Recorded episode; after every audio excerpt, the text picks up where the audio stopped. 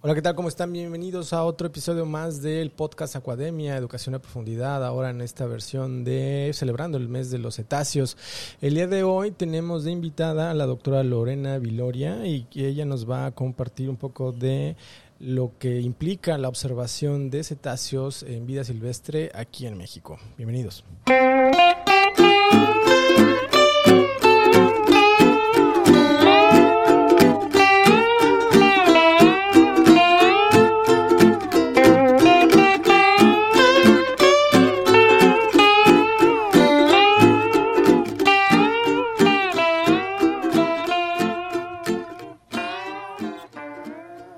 Sean bienvenidos otra vez a eh, este episodio que forma parte de la celebración del mes de los cetáceos aquí en Academia, eh, Educación a Profundidad. Este, ¿Cómo están? Hoy este, Manuel González por aquí, eh, acompañado de Diana Martínez. Hola Diana, ¿qué tal? Hola, ¿cómo estás Emanuel? ¿Cómo están todos? Bienvenidos de nueva cuenta. Un gusto estar aquí otra vez con todos ustedes. Sí, sí, sí, ojalá y ahora esta, este nuevo formato de la celebración del mes de los cetáceos les esté gustando. Ya queríamos cambiar un poquillo esta parte de permanecer pegados a, la, a las pantallas viendo webinarios. Entonces, eh, creo que es un poco más cómodo eh, darle esta continuidad a la celebración de, de los cetáceos en este mes que, que, se celebran las ballenas y los delfines y un montón de, de, otros, de otros animales dentro de este grupo. Y justamente, como ya les mencionamos en, la, en el intro, Hoy vamos a hablar de un tema eh, súper eh, importante e interesante eh, que se viene haciendo ya desde hace varios años aquí en México principalmente, bueno, porque pues, es lo que sé. bueno, sé que también se hace en otros países, ¿no? En Canadá, Estados Unidos.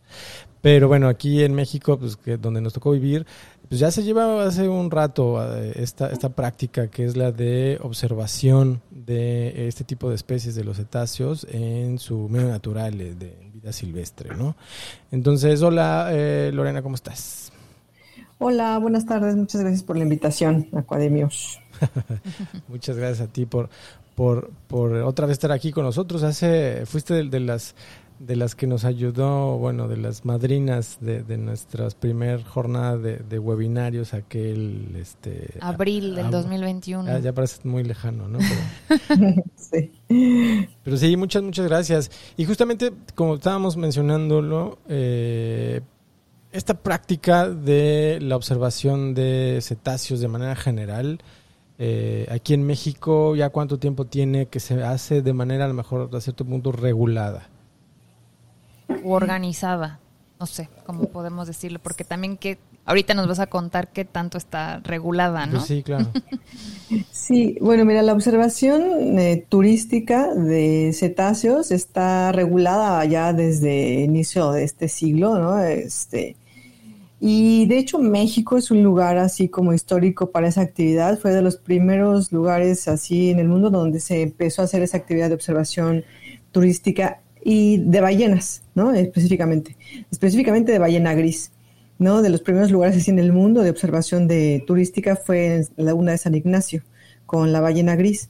Eh, los primeros viajes o los primeros turistas, ¿no? Que, que hicieron el viaje fueron eh, estadounidenses que salían de San Diego en un barco y llegaban a, a la laguna de San Ignacio a ver ballena gris. Y bueno, con esta actividad con el inicio de, esta actividad se diseñó una norma oficial mexicana, que es la NOM 131, que, donde da los lineamientos para hacer buenas prácticas o buena observación de ballenas, de grandes ballenas y cachalotes.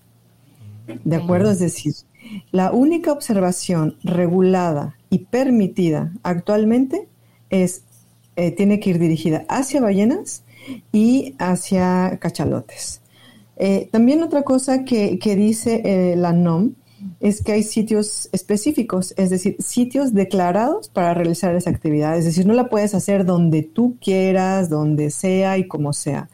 Se tiene que, diseñar, ¿no? Un, este, bueno, un plan, ¿no? Donde lo primero que hay que hacer es declarar la zona como sitio propicio o bueno para la observación de ballenas.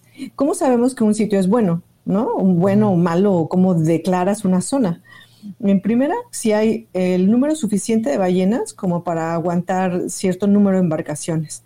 Si, si en la zona no hay 10 ballenas de manera irregular, bueno, pues no es una zona apta para hacer la actividad.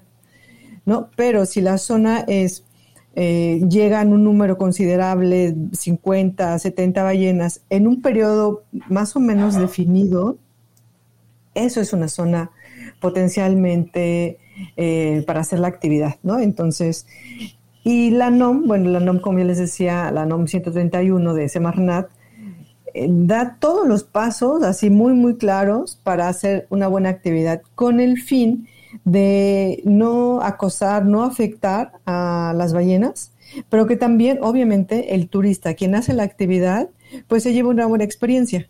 ¿no? Es decir, esa NOM está diseñada para hacer un aprovechamiento no extractivo que se hace con los mamíferos marinos, o es el único que se puede hacer eh, con los mamíferos marinos en México, un aprovechamiento no extractivo. Entonces, eh, eso, eso ahí está indicado y como les digo, y lo voy a repetir muchas veces porque solo es para grandes ballenas y cachalotes. O sea, todos estos eh, tours, digamos, que, que, se promocionan en diferentes partes de, de, México, en donde es observación de delfines, observación de, de orcas. De orcas, o incluso hasta de otro tipo de mamíferos acuáticos, los, los, lobos. Ajá, no están regulados, o sea, no hay una, una normativa que los eh, pues, regule. No hay una normativa. Eh, bueno, todo esto de la NOM viene desde la Ley General de Vida Silvestre, donde dice que si, bueno, mamíferos marinos, por todos los mamíferos marinos están enlistados en la NOM 059. Eh, la mayoría, eh, excepto dos, están bajo protección especial. Es la categoría, ¿no? Que, donde, en la que se encuentran según la NOM 059, también de Semarnat. Y entonces, este grupo de de organismos, el único aprovechamiento, como ya había dicho, es eh, que se puede hacer es no extractivo, es decir, verlos, es decir, no los puedes sacar, ¿no? No, no como, como peces y otros, este, otros recursos. Entonces, solo se puede observar. Y entonces, eh, la Ley General de Vida Silvestre dice, si vas a hacer aprovechamiento no extractivo, necesitas un permiso. Y esa actividad debe estar regulada. Es decir, si no tienes un permiso y no está regulada, estás cometiendo una ilegalidad. Una ilegalidad, ¿no? ¿Y, ¿Y, por qué? O sea, la gente, no sé, eh, la gente nos pregunta, pero ¿por qué se tiene que regular? O sea, ¿qué les hace? ¿Qué, qué daño les puede hacer que uno los vea, no? eh, y en realidad verlos no, no, les, no les afecta, pero no, el se cómo, no se desgastan. No se desgastan, ¿no? Pero el cómo se hace esa actividad, el cómo las embarcaciones se acercan a ballenas o a delfines, eso es lo que puede generar eh, un daño, un daño de muchos niveles, ¿no? Este, sí, claro, digo, a veces es como lo mencionaste, ¿no? Hace el acosar, o sea, digo, creo que la mayoría de, quienes estamos, digamos que que nos gustan este tipo de animales, ya ni siquiera eh, que, que, trabajamos con ellos o lo, que sea. Hemos visto en las redes sociales estos videos en donde literalmente la embarcación está casi casi sobre la cría y la gente los está tocando, literalmente tocando, o incluso peores, ¿no? Donde eh, hay estos mismos comportamiento natural de estas de estos animales en donde saltan y salen y, y, hacen algunas incluso hasta piruetas fuera del agua y, y, pueden resultar incluso peligrosos, digo, obviamente para el animal, pero también para las personas, ¿no? Entonces, digo, supongo que por eso debe regular. Definitivamente. Desde que la NOM que regula para que está los lineamientos para grandes ballenas y cachalotes, eh, muchos de, las, de los lineamientos están en función de la seguridad de las personas. Por ejemplo, está prohibido hacer observación turística de ballenas en kayak. Y entonces la gente dice, ¿pero por qué? Si el kayak es súper cero invasivo, no, no, produce ruido. Sí, pero con un kayak te acercas a un metro. O sea, y la aleta de una ballena jorobada llega a medir cinco metros. Sí, claro, Y entonces imagínate si la ballena jorobada reacciona. O sea, sí puede ser una interacción fatal. O sea, de verdad, de, verdad riesgosa. Y claro, eh, eh, imagínate, o sea, muchas, eh, o las agrupaciones más llamativas, pues son las mamás con cría, ¿no? Y entonces imagínate un grupo de, de gente en kayak Imagínense que, que, están muy cerca y que la mamá quiere proteger a su cría, bueno, pues puede reaccionar de muchas, de muchas maneras. Y entonces, sí, también los lineamientos están en función de la seguridad de las personas, porque son animales tan grandes y que además están en su, en su ambiente, ¿no? Uno no sabe cómo van a, cómo van a reaccionar y pudiera ser eh, riesgoso para, para las personas. Eh, y claro, cuando estamos hablando de embarcaciones mayores, entonces es, el riesgo es hacia los organismos, ¿no? Donde puede haber una colisión, que si bien una colisión de una ballena jorobada con una embarcación menor, panga, lancha, no, no la va a matar, pero sí la puede lastimar con la propela, ¿no? Y hay casos, hay fotos de ballenas, y digo ballenas jorobadas muy recurrentemente porque eh, este, pues es una especie objetivo del turismo, ¿no? y entonces, claro, sí, sí se dañan, sí se les da propelazos a, a las ballenas cuando hay mucho, mucho acercamiento, ¿no? Y, y, cuando no se les deja el espacio libre como para poder ellas eh, decidir a dónde quieren ir. Si no quieren estar cerca de esas embarcaciones, que tengan el área libre para poder eh, irse a cualquier otro, ¿no? Entonces, bueno, sí puede ser también eh, riesgoso para las ballenas con cierto tamaño de embarcaciones, eso es definitivo. Entonces, sí, eso está regulado, como les decía, ballenas y cachalotes. Y en México ya desde hace algún tiempo eh, pues se hace observación de delfines y en algunos casos se hace nado con delfines. ¿En vida silvestre? En vida silvestre. Sí, hay, hay, dos, hay dos sitios, fíjense que hay dos sitios que, que, bueno, uno yo creo que tiene 20 y el otro tiene 10 años de realizar la actividad. Eh, uno es en Puerto Vallarta, bueno, en Valle de Banderas, y el otro es en Mazatlán. Eh, y conocemos directamente a, los dueños de, las empresas que ofrecen ese tipo de turismo y están convencidos y además ellos siguen lineamientos internacionales respecto a esa actividad, ¿no? Eso, eso me consta. Y ellos además están interesados en que se diseñe una NOM para eh, regular. Miren, esto de regular y no está un poco así, ¿no? ¿Quién regula? ¿Quién emite una NOM? ¿Quién dice que se puede y no se puede? Pues eso para mamíferos marinos es la eh, es vida silvestre, de la oficina de vida, la dirección de vida, la, dirección de vida silvestre de Semarnat.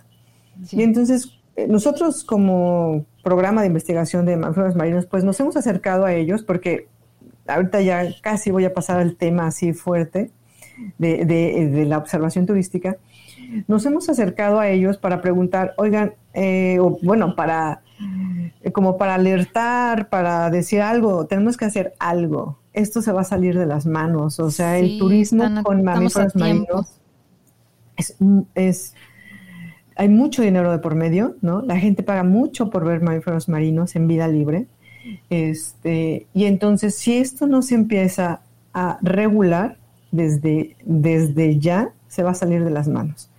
Y bueno, eh, no hemos tenido mm, la respuesta que quisiéramos, ¿no? por parte de ellos, porque dicen, no, o sea, está regulado, bueno, más bien, está prohibido. Eso está prohibido, no hay que regular. Está prohibido y es una ilegalidad. Y entonces, pues, la ley tiene que actuar. Pero pues no, no, no pasa.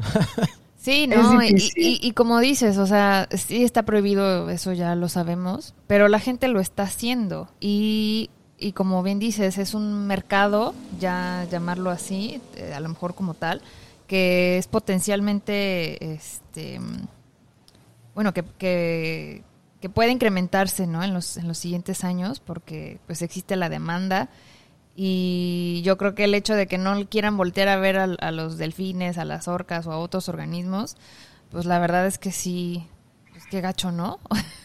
que no, que no, los, no los consideren, eh, porque sí, o sea, la verdad es que hacer una norma desde cero es eh, implica un montón de cosas, ¿no? Que los previos, estudios previos justificativos, etcétera, ¿no? A lo mejor la modificación de, la, de esta norma 131 que, que mencionas que solo es para, para grandes ballenas y cachalotes, a lo mejor que se modifique para incluir también a los, a las, a los delfines y a las orcas. No sé, podría ser tal vez eh, conllevar menos tiempo y ser más fácil. Pero yo creo que, bueno, aquí el punto es que se debe considerar sí o sí, porque pues, al final la gente lo está haciendo y si no se tiene, si no se está regulando, pues todo mundo va a caer en la ilegalidad que no, no está padre. ¿no? y, puede, puede migrar hacia otras cosas, ¿no? O sea, ok, bueno, ya se hace, aunque no, no debería, ¿no? Y se hace a lo mejor nada más de una forma así de, ah, me meto al, al mar y los observo. Pero como no me dicen nada, a pesar de que no se puede, pues entonces tampoco tal vez me digan nada si ya les ofrezco comida para que se acerquen o para que los mismos este, turistas los toquen, ¿no? Y, sí. y ya después de eso ya es este pues ya se va viciando su, su mismo como que comportamiento natural y, todo, que yo creo que también era más o menos para, para dónde ibas, ¿no? O sea, se puede complicar más de lo que ya está porque pues no le prestan la atención que deberían. Sí, fíjate, eso es lo que también nosotros creemos de, ok, está prohibido, pero se está haciendo. Y se está haciendo no, eh, no de la mejor manera en algunos lugares. Como ya les había dicho, estos dos sitios que tienen mucho tiempo, y tienen mucho tiempo, o sea, les digo 20, 10 años, 20 en uno, 10 años en otro, ¿no? Y sigue siendo una zona muy pequeña, en fin, ¿no? Pero ahora lo que está pasando se está masificando, ¿no? Yo creo que muchos de nosotros, casi mm, muchos, o no sé, cualquier estado que tiene costa y delfines cercanos, ofrece tours para ver delfines, ¿no? Entonces, sí o sí, las autoridades tienen que voltear a ver esa, a ver esa actividad y regularla, dar lineamientos. Eh, no que para qué, si de todos modos no los llevan a cabo. Bueno, pero hay lineamientos, es decir, hay, ya un lineamiento legal donde ya puedes ir y decir, se tiene que ser así, así, así, o si no, ah, puede haber una sanción. Este, o bien puedes ir ya dar cursos, miren, es mejor si, si no acosan, es mejor si hay esta velocidad, es mejor si se acercan, bla, bla, bla. Porque al final los, la mayoría ¿no? de los prestadores de servicios turísticos, pues les interesa que el recurso permanezca, ¿no? Y que esté bien, que los turistas también se vayan contentos, ¿no? Porque en muchos casos, y, nosotros lo sabemos, bueno, yo, yo estoy en La Paz, Baja California Sur, y aquí hay varios puntos de observación turística de ballenas, que es en Los Cabos, que es eh, Valle Magdalena, en el Pacífico para ver ballena gris, San Ignacio, Loreto para ver ballena azul. No es como que tengo diferentes puntos de, de, referencia, ¿no? Y donde se hacen encuestas y la gente sí o sí le interesa, la mayoría, ¿no? No quiero decir que todos, pero la mayoría les interesa que se haga una buena actividad y que las ballenas sean respetadas y los delfines, ¿no? Entonces, eso no hay duda pero sí, sí creo que, hace falta, y lo van a tener que hacer, yo creo que van a estar, o sea, las autoridades, pues, ¿no? Van a estar un poco quizá obligados a hacerlo, porque, como les digo, es una actividad que está creciendo, está creciendo mucho, y aquí en la región, aquí en la región del Golfo California, en una zona que se conoce como el canal de, de Cerralbo, eh, eh, es decir, es el canal que se forma entre Baja California Sur y la isla Cerralbo. La isla Cerralbo está al sur, al sur del estado, ¿no? Dando al Golfo California. Por ahí, quien me escuche, google Isla Cerralbo. Este, y uh, ya de un tiempo por acá se, eh, se ofrece, se, sí, se ofrece nado, observación y nado con orcas. Y entonces, eh, les estoy hablando que eso empezó como 2018. Ahora, apenas, estamos a tiempo. Yo les decíamos, a, estamos a tiempo, por favor, háganos caso, la verdad. Nosotros como academia mm, tenemos, eh, podemos dar el fundamento y todo, pero no somos autoridad, ¿no? Definitivamente no somos la autoridad que va a regular, ni mucho menos que va a estar ahí levantando denuncias, ¿no? Eso no, no, no es algo que, que querramos hacer. Eh, pero sí quisiéramos que, que, se hiciera bien en pro de, las orcas y de los delfines y también pues de la gente. Porque, no, es cualquier cosa. sí, sí, sí. No, es cualquier cosa el digo, o sea, aunque, aunque sea una tonina, ¿no? O sea, realmente nunca vas a saber, digo, cómo va a reaccionar el animal, ¿no? para eso. Y digo, a pesar de que seguramente te puedes llevar algún golpe bastante fuerte, incluso, este, no, no quiero decir fatal, pero pues es un animal que no pasa de los tres metros, o sea, tres y cachito. En el caso de una orca, ese sí te come. Sí, o pues no sé, le da curiosidad, le da yo qué sé, y bueno, pues porque hay casos, ¿no? Eh, hay un caso de orcas y hay un caso de, eh, bueno, nombre común es calderón altas cortas o ballenas piloto, y nombre científico es globicéfalas, ¿no? Marcos Rincus. Y ese es, hay un caso así muy famoso donde estaban nadando con ellas en vida libre y de repente un individuo agarra a una de las turistas de la pierna y la empieza a sumergir. No se la iba a comer, ¿no? Ah, solo juguetear. Solo, claro, pues es un objeto más, ¿no? Del mar y ellos tienen todo el poder físico, ¿no? Y entonces, bueno, e, esta persona que, que, sobrevivió, la verdad, sobrevivió, no, no la sumergió tanto. Qué afortunada. Qué afortunada la, sí, sí, sí, sí. Ahora es una activista eh, fuerte en contra del nado con mamíferos marinos en vida libre. ¿no? Por esta, por esta experiencia, ¿no? Porque claro, uno los ve y dices, wow, fabulosos, es que son increíbles, todo. Este, hay que meternos, pero pues ellos son animales que están en vida libre, que están en su ambiente, que tienen sus conductas y que no sabes eso, no sabes cómo va a reaccionar. Eh, entonces, pues, como les decía, eso está pasando acá. Eh, pero se está volviendo una actividad caótica, una actividad de acoso fuerte eh, para las orcas. Eh, las orcas ah, en esta región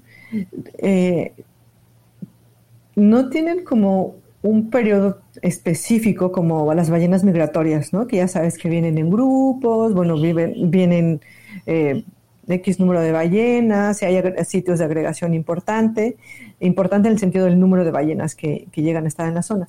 Con las orcas no. Eh, las orcas no pasa eso, ¿no? O sea, las orcas están en todo el Golfo, en cualquier momento, pero ahora se sabe que eh, están asociadas un poco a las móbulas, y porque comen móbulas, ¿no? ¿Qué son? Eh, son las mantas rayas. Ah, ok. mantas. Ajá, sí, son, unas mantas, perdón, del género móbula. Las gigantes. Ya saben, como aquí todo el mundo les dice móbulas y, yo les digo móbulas, ¿no? Este, y, entonces, bueno, son así, pues, parientes, o sea, las mobranx, parientes de los tiburones y de las mantarrayas y demás.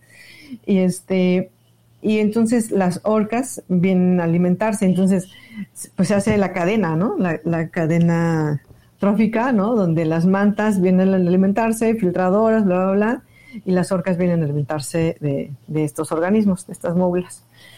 Eh, y las móbulas sí tienen una periodicidad, sí tienen un tiempo de venir a alimentarse a esta zona, que más o menos es de mayo, agosto, ¿no? Entonces, obviamente que la posibilidad de ver orcas entre mayo y agosto en esa zona, pues aumenta, porque sabes que vienen a, a comer, ¿no? Entonces, este, pues ya se ha hecho todo, toda esta euforia por ver y nadar con orcas. Qué locura.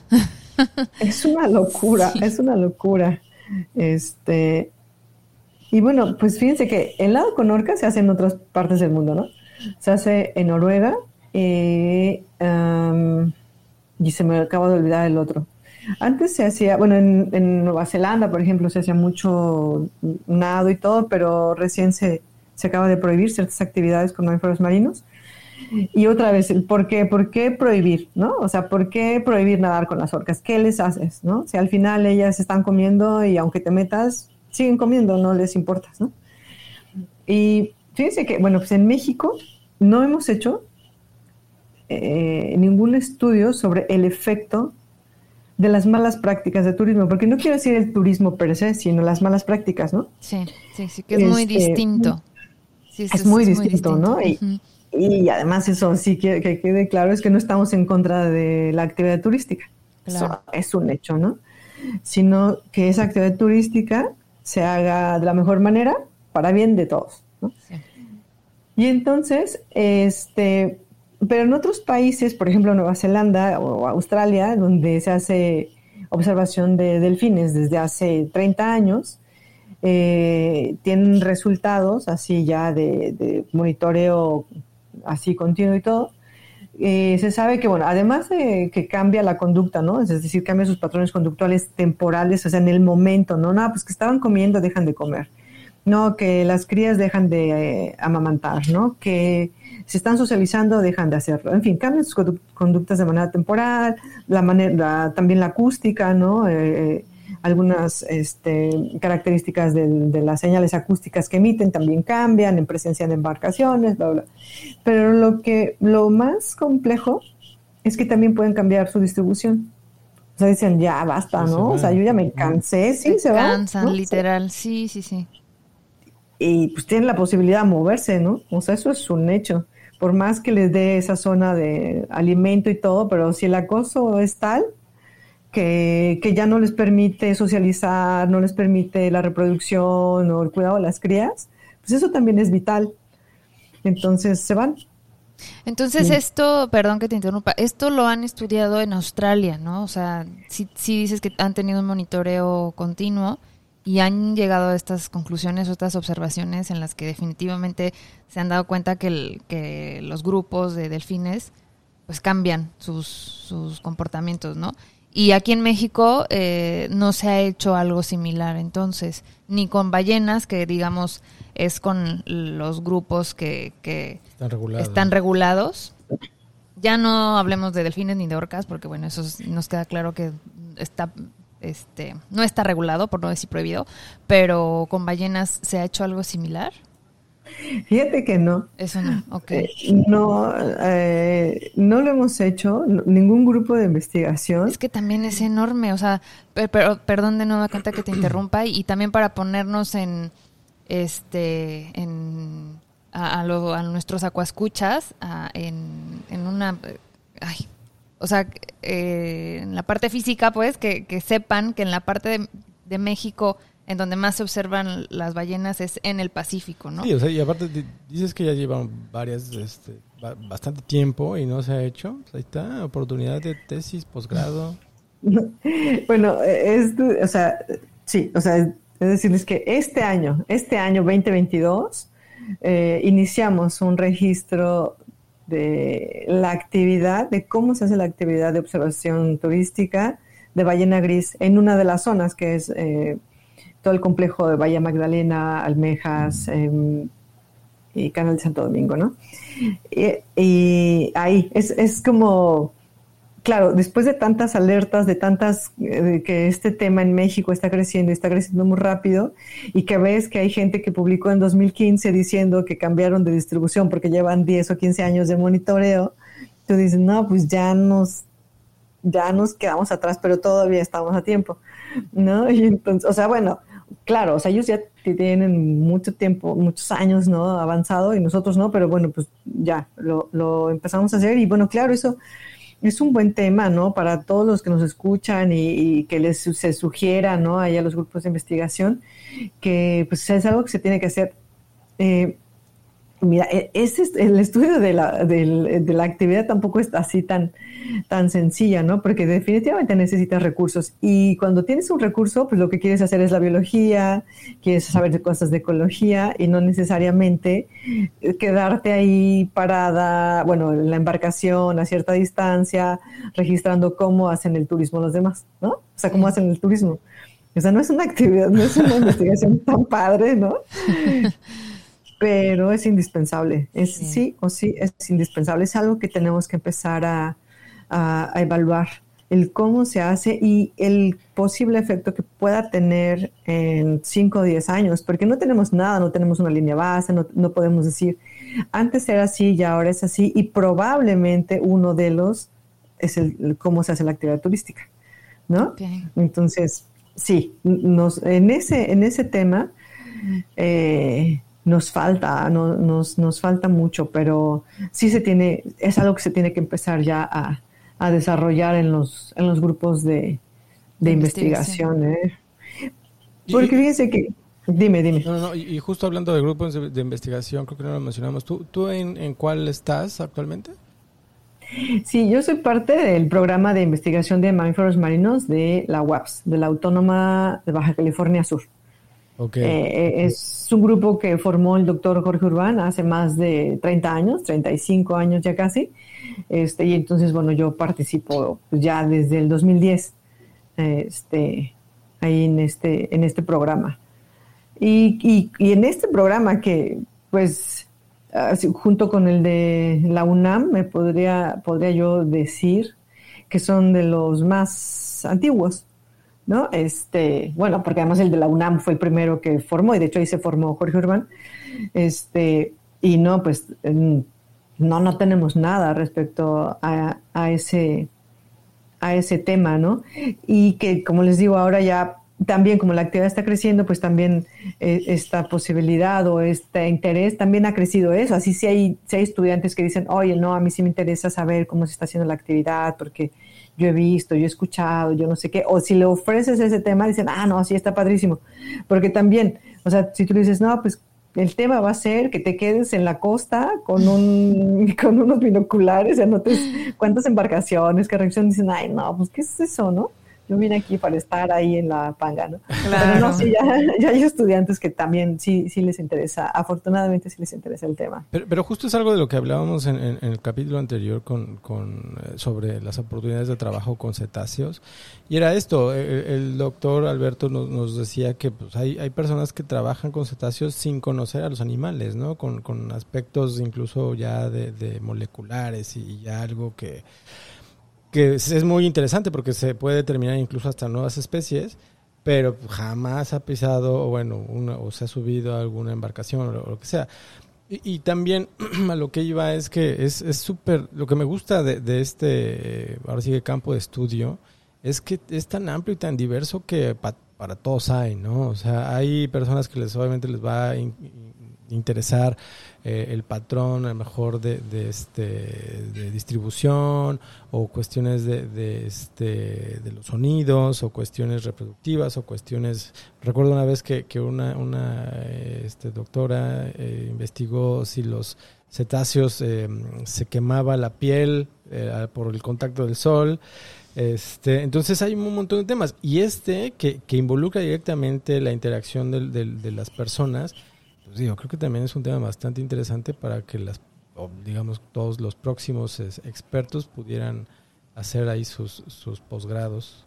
Yo creo que también eh, a lo mejor no es que no haya tanto ese interés, sino más bien eh, los recursos para hacerlo, ¿no? Que muchas veces eh, estamos limitados en eso, en, cuestión de recursos, de, de dinero, básicamente, para poder hacer este tipo de investigaciones y si a lo mejor no existe eh, todavía esa iniciativa y no se le ha vendido tal vez a alguien que, que, quiera financiarlo, este, incluso el mismo gobierno, pues ahí también está, está difícil, ¿no? Que alguien se, se aviente a hacerlo.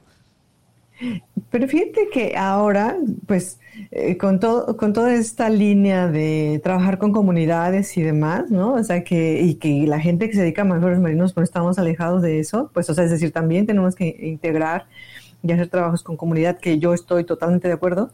Este, este trabajo de, de hacer el monitoreo de la observación turística también tiene mucho que ver con la comunidad, porque no nada más es salir y ver qué hacen bien o mal, ¿no? Sino, ok, tienes un diagnóstico sencillo, ¿no? De cómo se está haciendo y te das cuenta además de las en el caso de ballenas, ¿no? Es decir, que está la NOM, que tú sabes que ir a cierta velocidad ya es una infracción, que tú sabes que si te la acercas directamente a la cabeza, así con la embarcación, la proa hacia la cabeza, eso es una infracción, y que la ballena reacciona más fácil o es más sensible cuando te acercas, ¿no? Si tú tienes ese diagnóstico, por llamarlo de alguna manera, este, la segunda parte, o eso es algo que también hacemos, o que es parte del proyecto ¿no? de, esto de observación turística, es ir con la comunidad, decirles, oigan, bueno, además, otra cosa importante, ¿no? Que, que va de la mano. Toda la gente que tiene un permiso para hacer observación de ballenas, este, necesita, así de requisito, tomar un curso sobre la NOM 131, donde se enteren de cómo se hace, cómo, qué no se debe hacer, en fin, este, todo eso. Y entonces ese es un muy buen espacio, ¿no? Cuando vas a hablar de la NOM y de cómo se debe hacer la actividad, eso es un muy buen espacio para decir, oiga, además estamos haciendo un trabajo de investigación de esto, no porque querramos este, eh, que ya no lo hagan, sino que queremos que se haga mejor, que las ballenas y el turista y ustedes estén bien, ¿no? Y entonces, ah, ya, hacemos el, registro, todo, y entonces se va con la comunidad y decir, oiga, nosotros vimos esto. La ilegalidad más frecuente es tal. Y sabemos que las ballenas pueden reaccionar más violentamente porque se, de repente sí llegas a ver reacciones este, en respuesta al acoso cuando ustedes se acercan a, directo a la cabeza, ¿no? Ok, entonces vamos a evitar, vamos a tratar, vamos a... Porque pues al final quien hace la actividad son ellos y ellos también deben de estar conscientes de que sí hay acciones, de que sí hay conductas de, de ellos que pueden afectar y lastimar a las ballenas y a la embarcación, porque si una ballena reacciona fuerte cuando la tienes a un metro, pues seguro mínimo te moja, ¿no? Eso es lo si bien te va. Si bien te va, te moja, ¿no? O sea, pero puede ser más allá que voltee la panga, también hay casos, ¿no? Entonces, este, es decir, este trabajo con la comunidad, ese es otro, otra opción, es otro tema que es indispensable eh, tratar y, empezar a abordar en todos los grupos de investigación de manfredos marinos. Ah, ya, ya, me acordé, me acordé. Y decías que a lo mejor porque no hay recurso, pero lo que pasa es que también ahora, ¿no? Con este rollo social, de hecho, hay, hay becas, ¿no? Por ejemplo, la Ruford, eh, la, Fundación Ruford, cuando tú metes un proyecto y apoya de muchos temas, ¿no? Este, pero metes tu proyecto para hacer monitoreo de delfines. Bueno, pues hay un componente social donde te dice, tienes que incluir algo para la sociedad, para la comunidad. Y entonces ahí está el pretexto y ahí está el dinero. ¿no? Y dices, bueno, yo tengo que tener tres palomitas para la Ruford, porque la Ruford me dio X dinero y me alcanza para dar una plática. Ah, pues órale, ¿no? Y la verdad, la verdad es que la gente de las comunidades, y yo pues lo digo eh, por la experiencia, igual no, no tengo tanta experiencia, pero con las pláticas que hemos dado, la verdad es que la gente está gustosa, es muy receptiva, ellos agradecen mucho que les vayas a, a, decir lo que está pasando, a, hablarles de ballenas, a hablarles de, la biología, que luego pues, la saben, ¿no? cuando hacen el turismo, pues se informan antes, lo que sea. Pero ellos están como muy gustosos de, recibir a las universidades, ¿no? A, los, a, la academia, a los profesores y así, que les vayan a, contar cosas de, esos grupos, ¿no? Y lo digo pues por lo que hacemos acá con ballenas, ¿no? Que les vayan, que les cuenten que es la ballena gris, la problemática que hay actualmente, en fin. Ellos son muy receptivos. Entonces, definitivamente es un área que, está ahí, que, que sí, nuestro perfil de biólogo, de repente así como que, ay, te sacas de onda porque dices, ¿quién me enseñó a dar una plática así a, no sé, a un pueblo pesquero? Porque, pues no sé, muchos de los que ahora hacen turismo antes solo eran pescadores y ahora son turisteros, yo les llamo sin ninguna, solo para abreviar, ¿no? Este, durante la temporada de ballenas y después son, ya son pescadores el resto del año, ¿no? Entonces, pero, pero eso, eso es un área padre, es un área que, que a mí me ha gustado, yo nunca pensé así en estar ahí, dar los cursos y platicarle a la gente de, las ballenas. La verdad es que no, no es algo que yo tuviera en mente. Menos como biólogos, como, como bien dices, ¿no? Sí, no. Sí, y además menos en este tema, ¿no? Que uno, uno idealiza y, ay, wow, las ballenas, los delfines. Fíjate que, Manuel, ahora que decías, no, pues es que este, hay gente, que, que lo comentaba el doctor Alberto, ¿no? Eh, mi, mi, buen amigo y maestro Alberto de la y este, no, pues es que hay gente que no ve ballenas. Bueno, pues es chistoso porque la gente que vamos al campo, pues a veces tampoco vemos ballenas, ¿no? O sea, a mí, de hecho, voy a decirlo así, literal, se ríen de mí a veces porque, no sé, hay gente que se dedica a erizos, ¿no? Y por X razón nos acompaña al mar, ¿no? Y así vemos una ballena un segundo, ¿no? Así, wow, la ballena. Y dice, ¿y ya? O sea, estás ocho horas para ver así en tiempo reales, en tiempo concreto, cinco minutos de ballena, o sea, cuando, pues, no sé, no nos va tan bien. Y ya, eso es eso, por eso es tanta la emoción eso, porque la gente se emociona tanto con esto. Por eso, por eso es emocionante, porque cinco minutos se valoran. No, definitivamente, pero a lo que voy es que, pues aún estando en el mar, tampoco, a veces tampoco ves ballenas. Claro, claro, no, es, garantía. Sí, no, no, no, no es garantía, ¿no? Y bueno, eso también lo digo porque luego muchos estudiantes, ¿no? Eh, idealizan, idealizan el campo. Es lo más, ahora con tanto documental, ¿no? Sí, eh, Discovery, que ves todo, National Geographic, y tú dices, no, no, no, es que así es, el acuerdo del mundo, el Golfo de California, no, seguramente ves de todo, ¿no? Y hay días que no ves nada, nada es nada. ¿no? Entonces, pues así es la, vida libre, pues no están ahí amarrados y todo, entonces, pues eh, eso, eso pasa, no siempre es este, como lo pintan en, en la tele o en los documentales, pero, pero bueno, sí, eh, regresando al tema esto de observación turística, es algo que, que es un tema, es un tema relevante, es algo que no tenemos que dejar de lado, porque eh, también si, por ejemplo, viendo la, lista de amenazas eh, que considera actualmente la Comisión Ballenera Internacional, ¿no? bueno, la Comisión Ballenera se formó ya hace más de 40 años y con el objetivo de conservar, ¿no? Conservar y regular la caza de ballenas, que fue la amenaza más grande anterior, ¿no? Sí, sí. Y, pero actualmente las amenazas eh, actuales reconocidas por la comisión, y cuando digo reconocidas no es porque sea cualquier organización, sino es la organización que reúne a todos los expertos del mundo en tema de ballenas, ¿no? Este, y entonces actualmente la, la Comisión Ballenera Internacional reconoce como amenazas, bueno, las, las más graves, colisiones con embarcaciones, eh, enredamientos. Mm, eh, enmayamientos. ajá, pesca incidental en el caso de, delfines. Este, contaminación química, acústica y malas prácticas de turismo. Okay. Pero está al nivel de, las grandes amenazas.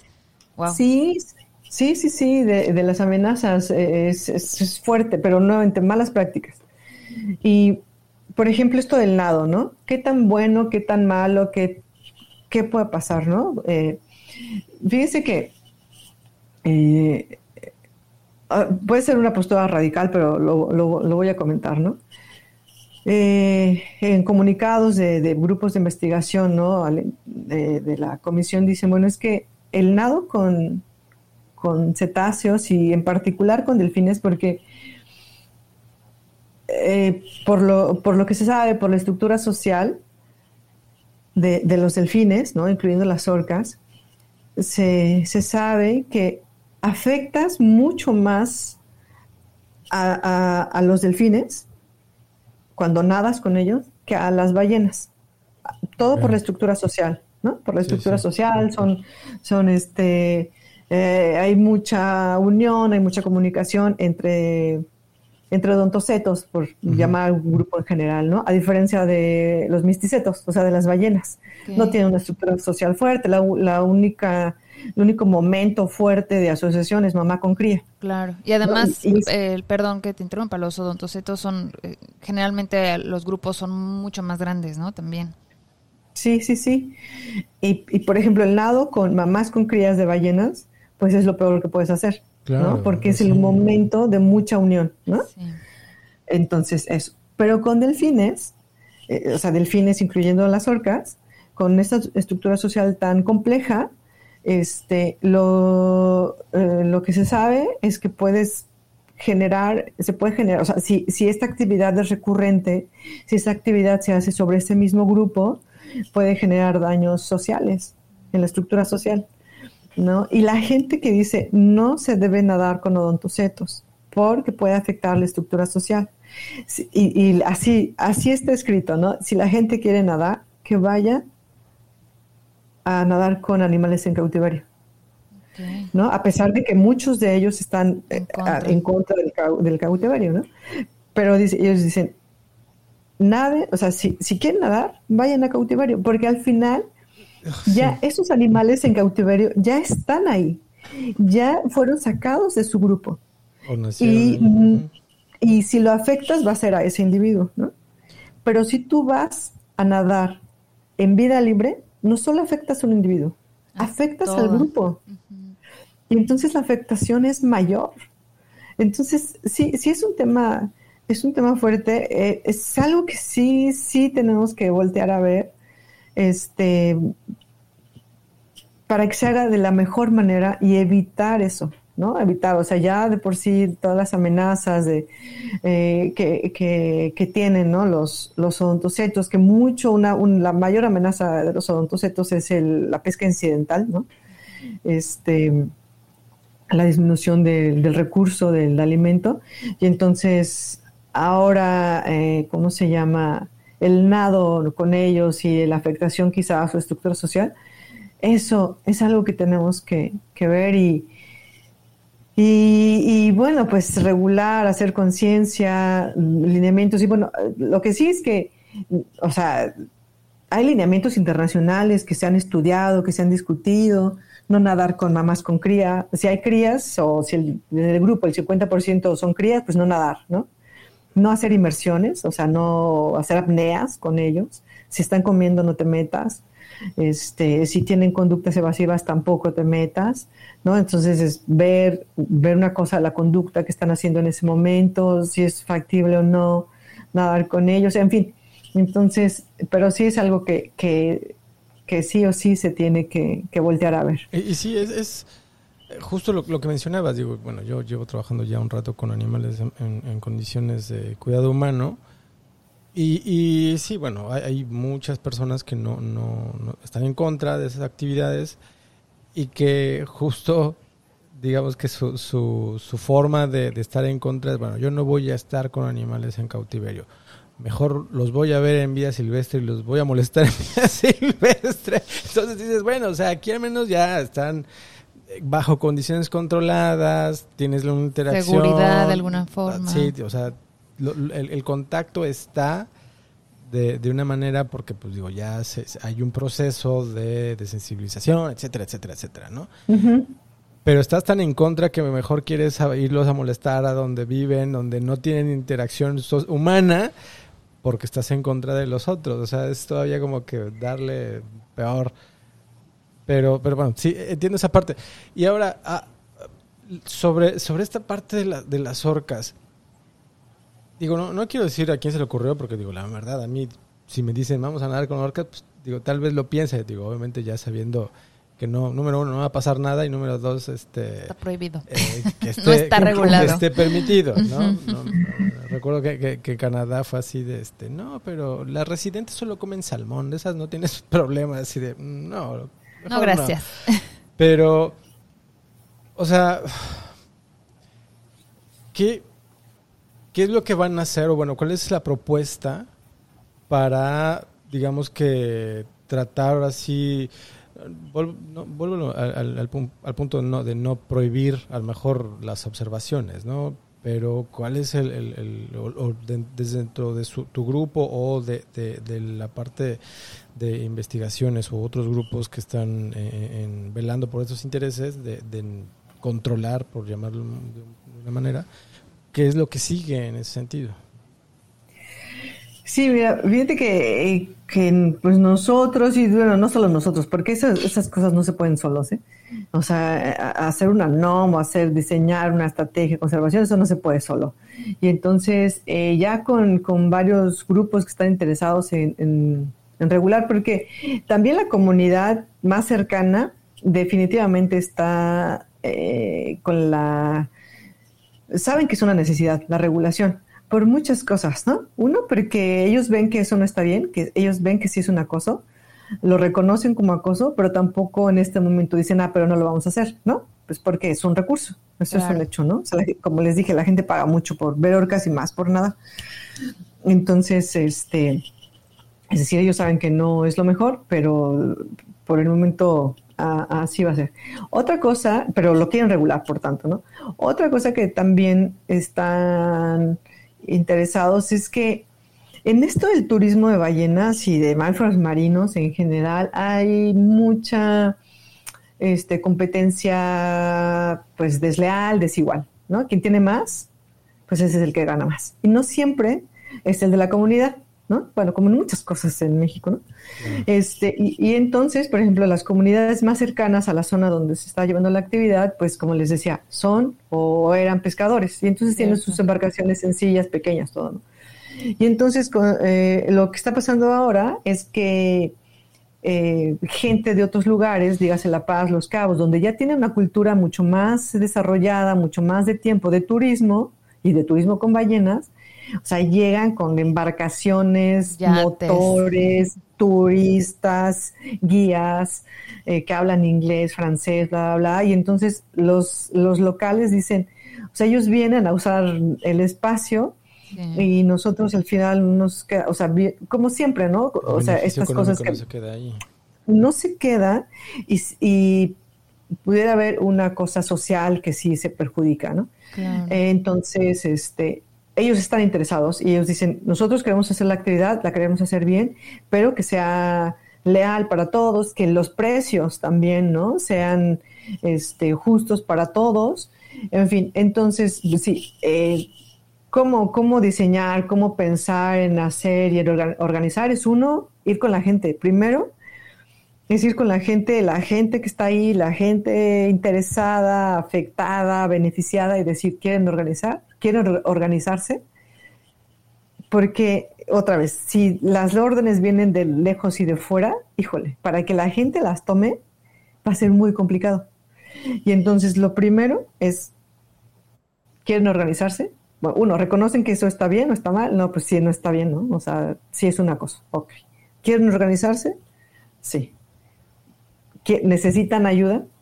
Quieren que les ayudemos a organizarse. Y eso no lo hago yo, ¿eh? Porque, o sea, yo doy pláticas, ¿no? Yo doy pláticas y les de las ballenas, pero de ahí a que yo vaya y dé todos esos pasos y dé seguimiento a las comunidades, pues no, no, no tengo el perfil, no tengo las habilidades ni la, ni la personalidad, ¿no? Porque también eso es de personalidades, ¿no? Entonces, o, sea, gente que, que, lo ha hecho ya con, con, otros, con otras comunidades, con otros, eh, ¿cómo se llama? Actividades turísticas, acá es el caso de tiburón ballena, pues también está involucrada, ¿no? Es decir, eh, personas, de, consultores de ONGs y todo que han hecho eso, trabajo con comunidades desde antes, pues están también, ¿no?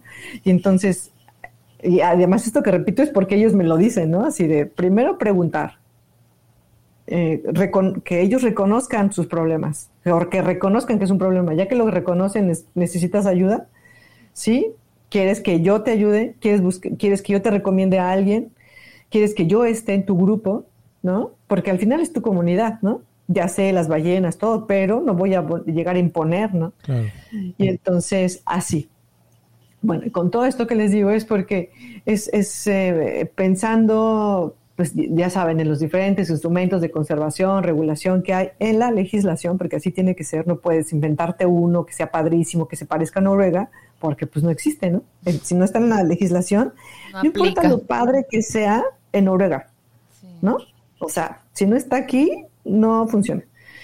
Entonces, hablando con gente de CONAM, con gente de Semarnat, este, con consultores y todo, ellos sugieren o eh, están eh, en el tema de hacer un plan de manejo. Eh, un plan de manejo que es, em, incluso es, ¿cómo se llama? Es diferente, bueno, un plan de manejo donde tengas un área específica, un tiempo específico de la actividad, donde tengas ciertos lineamientos. Y lo que ellos mencionan es que además eh, los planes de manejo son vivos, es decir, los puedes modificar, modificar cada año. A diferencia de las NOM. Las NOM, o sea, las modificas cada 10 o 5 años, si bien te va, ¿no? Este, y entonces entonces por ahí va el camino, bueno, parece, parece que por ahí puede ir el camino, no, o sea, eso pues se tiene que hablar con todos, con la comunidad, las autoridades. Nosotros como academia, ¿qué hacemos? ¿No? O sea, ¿cuál es nuestro papel en ese plan de manejo? Ah, toda la información biológica, porque se tiene que hacer un estudio previo justificativo, capacidad de carga, cuántas hay, cuántas no. Es un mismo grupo recurrente de orcas, eh, son diferentes. O sea, toda la información de ese tipo biológica, de distribución, de presencia, de cuántos son diferentes, eso es lo que nosotros hacemos. Ya la, toda la parte legal y de la comunidad pues ya está involucrada otra gente, otras profesiones, no, que pláticas de buenas prácticas, pues ahí estamos, no, que pláticas sobre la biología de, ah, pues también ahí estamos. Ese es como nuestro, nuestro papel eh, o nuestro rol en, en, ese, pues en ese tema, ¿no? Como les digo, no, eso, eso definitivamente no lo podemos hacer solos, y mucho menos solo siendo investigadores, ¿no? Si tenemos nuestras limitantes, la verdad, en ese, en ese sentido. Sí, pero, pero esta parte de la investigación es súper, súper importante porque si no existiera todo este conocimiento que ustedes ya han generado, que, que, saben, que tienen, eh, difícilmente se pueden tomar las decisiones, ¿no? De manejo. Es necesario tener el conocimiento previo para entonces decidir, bueno, estamos aquí, hay tantas, están en tantos lugares, en, ciertos lugares, este, etcétera, que todo eso se genera a través de la investigación y entonces ya con toda esa información pues entonces ya se pueden tomar estas decisiones, ¿no? Y esto que mencionabas del, del plan de manejo, del programa de manejo de, para la observación de ballena, eh, yo creo que, o sea, es, es posible, bueno, de, de, delfines también, este, yo creo que sí es una muy buena iniciativa porque sí hay, hay casos aquí en México en los que con otras especies, aquí en el Caribe, por ejemplo, con el tiburón ballena, hay uno para también la observación y con el tiburón blanco allá en Isla Guadalupe también hay uno. Eh, que incluso ahorita que mencionabas, eh, bueno, que mencionábamos hace rato de, bueno, ¿quién se va a querer aventar la chamba de hacer la, el monitoreo, la investigación o la observación de cómo se realizan las prácticas? Pues a lo mejor crear un programa de, de voluntariados o de observadores a bordo.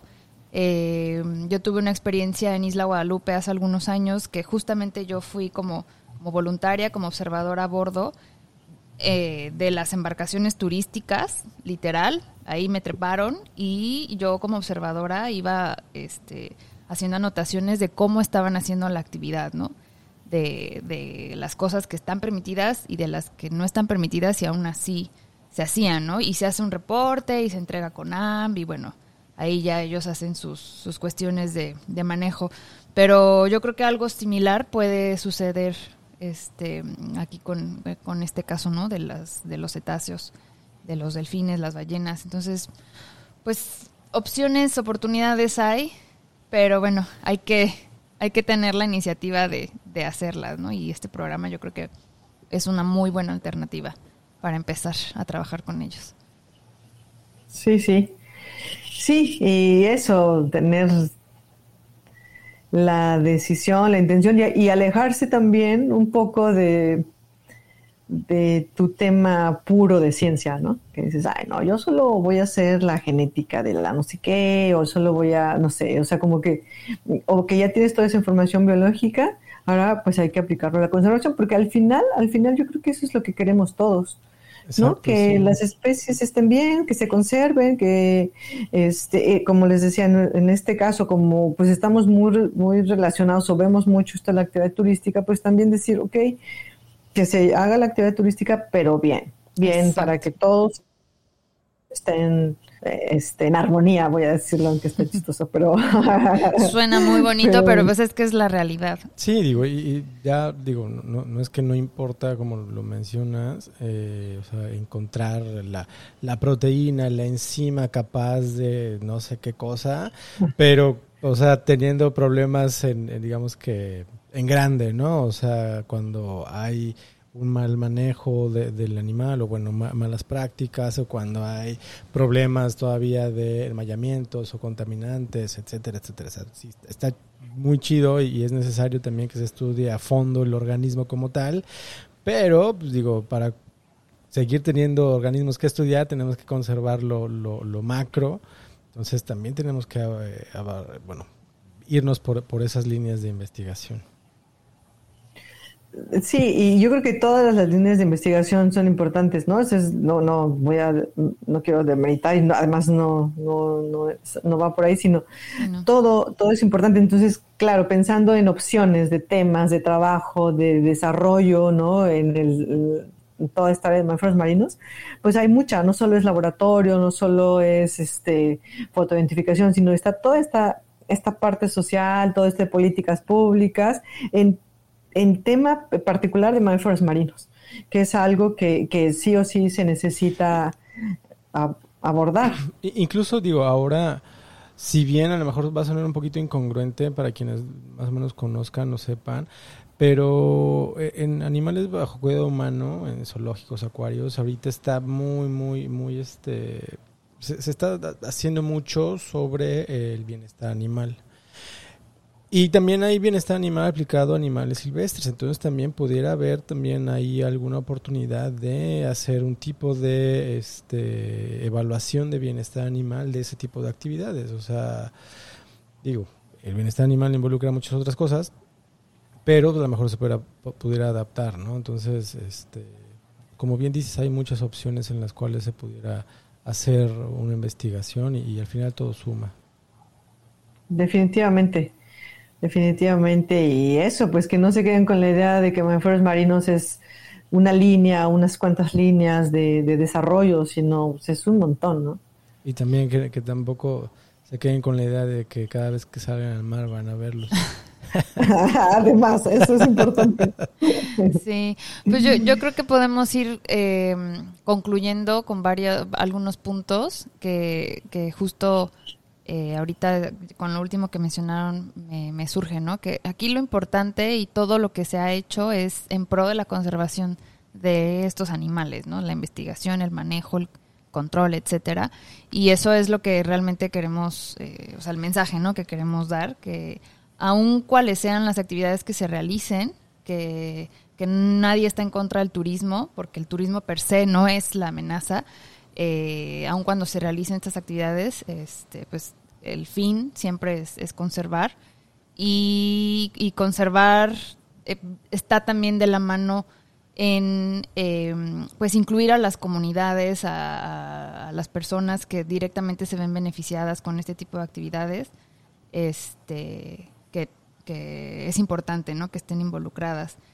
Em, y como ya mencionaba, ¿no? O sea, la, actividad de turismo no es, no es la amenaza, sino las malas prácticas que se llevan a cabo. Y yo creo que eso es súper importante que las personas que estén, que nos estén escuchando y que estén interesadas en ir a observar ballenas, eh, que primero pregunten, se asesoren de a quién van a contratar, que se aseguren de que tengan su permiso vigente, eh, que, que los guías los los instruyan y les expliquen de qué se trata la actividad, etcétera, y, pues también si uno como turista observa alguna práctica que considera que es incorrecta, pues también denunciar, ¿no? Pues también nosotros como ciudadanos este, somos, estamos obligados a denunciar malas prácticas, entonces también eso es importante, porque hemos visto un montón de casos y creo que en los últimos años, a lo mejor con las redes sociales, se ha evidenciado, se han evidenciado muchos casos en los que este, pues sí, la, embarcación le pasa encima a la ballena cuando se está prohibido. O la voltean. O la voltean, o este, o este hay 10 lanchas alrededor de, una orca, o sea. O este video que salió hace no mucho, donde un, estaban un grupo de orcas cazando un delfín. Ah, sí. Y sale la orca como 4 o 5 metros sobre la superficie del mar.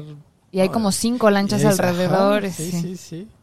Sí, digo, tampoco es que... No sé si fue en La Paz, ¿eh? Eso, o sea, eso pasó ah, el año pasado aquí, grupo de orcas comiendo delfines y las pangas ahí, la gente haciendo inversiones.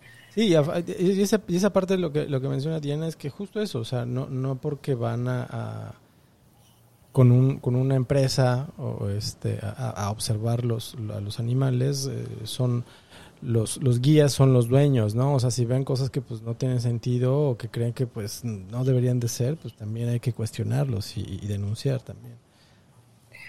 Y todo, ¿eh? O sea, tanto los guías no saben, o sea, no son los dueños, no son los que deciden, pero también otra cosa que pasa es que, por ejemplo, aquí la gente que empieza con la actividad, o sea, que, es reciente, que son turisteros, dicen es que el turista me exige. Ah, no, no, las reglas las pones tú las conoces tú. Exacto.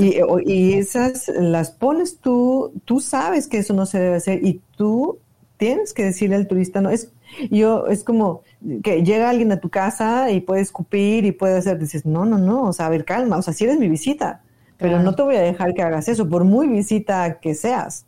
no, o sea, no. O por muy buena propina que te vayan a dejar, ¿no? que por eso a veces lo hacen. sí, sí. Y la responsabilidad es compartida. Totalmente, totalmente.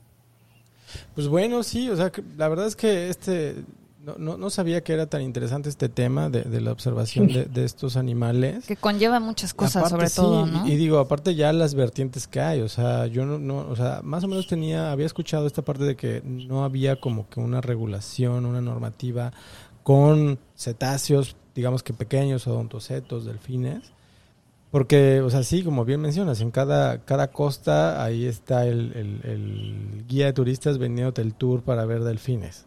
En todos los lugares. Pero ahora que ya lo mencionas, que, ya incluso hay nados, e incluso con, especies que pues, la verdad no, no son tan comunes y que son bastante más eh, potencialmente peligrosas, pues todavía es, es, es, interesante este tema, ¿no? Y, y, bueno, ya también dejamos creo que súper claro la necesidad de investigarlo y las oportunidades que hay para eso, ¿no? Y hablando de oportunidades, para alguien que, que le interesó nuestra plática y este tema eh, y que quisiera contactarte, ¿cómo lo puede hacer para, para tal vez ser este, de estos investigadores? Mira, bueno, pues yo, como ya les dije, estoy en la Universidad Autónoma de Baja California Sur y bueno, mi correo institucional es este L de Lorena, L Viloria, Viloria como mi apellido, arroba uabcs.mx y claro, también tengo un Facebook que está igual bajo mi mismo nombre y, igual así me contacta, me han contactado algunos estudiantes eh, o gente interesada voluntarios y así, y ya de ahí ya se deriva, se deriva todo. Yo, como les decía, soy del programa de investigación de mamíferos marinos, PRIMA, M, y también tenemos una página de, de Facebook, y también por ahí pueden, pueden este, contactar y preguntar. No soy la única persona eh, profesora que está en este programa, pues está Jorge Urbano, obviamente, que es el que coordina, pero también está Sergio Martínez Aguilar, está Alejandro Gómez Gallardo. Entonces, bueno, somos somos algunos que estamos en, ese programa y que pues recibimos, atendemos, en fin. Así que por ahí nos pueden contactar. Buenísimo, pues ahí están a todos nuestros acuascuchas que estén interesados en este tema, que quieran sumarse a la investigación, eh, al monitoreo, a la vigilancia, a lo que sea que conlleve educación ambiental también, eso es súper importante. Ahí está el, contacto de, la doctora Lorena, este, también en su página de Facebook que dices que tiene, también ahí este, busquen, síganlos. Y pues nada, Lorena, muchísimas gracias por, por acompañarnos esta, este día en este episodio más, celebrando precisamente el mes de los cetáceos. Em, te agradecemos mucho por, por acompañarnos. Eh, ¿Qué más? Pues nada, gracias a todos, sí, gracias a todos que nos han escuchado durante estos episodios. Síganos en nuestras redes sociales, nos encuentran como academia.mx, Facebook, eh, YouTube, Instagram. próximamente TikTok. Este, a ver cómo lo hacemos. no les prometemos bailes de TikTok, pero bueno, ahí veremos. Y pues nada, muchísimas gracias otra vez, este Lorena, eh, por, por el, estar aquí con nosotros.